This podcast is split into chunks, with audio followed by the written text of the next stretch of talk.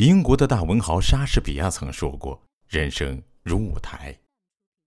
人的一生有前台，也有后台。前台是粉墨登场的所在，费尽心思化好了妆，穿好了戏服，准备好了台词，端起了架势，调匀的呼吸，一步步的跺出去，使出浑身解数。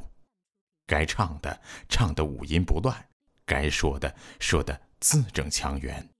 该演的演得淋漓尽致，于是博得满堂彩，名利双收，抽出满志而归。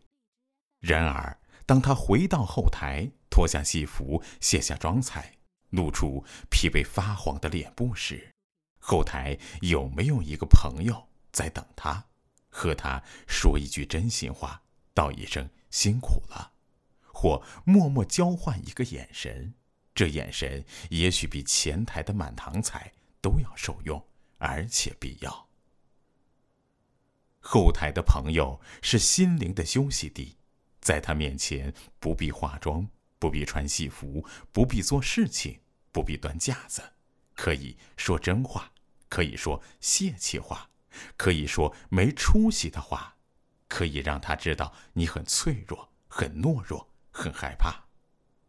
每次要走入前台时，都很紧张，很厌恶，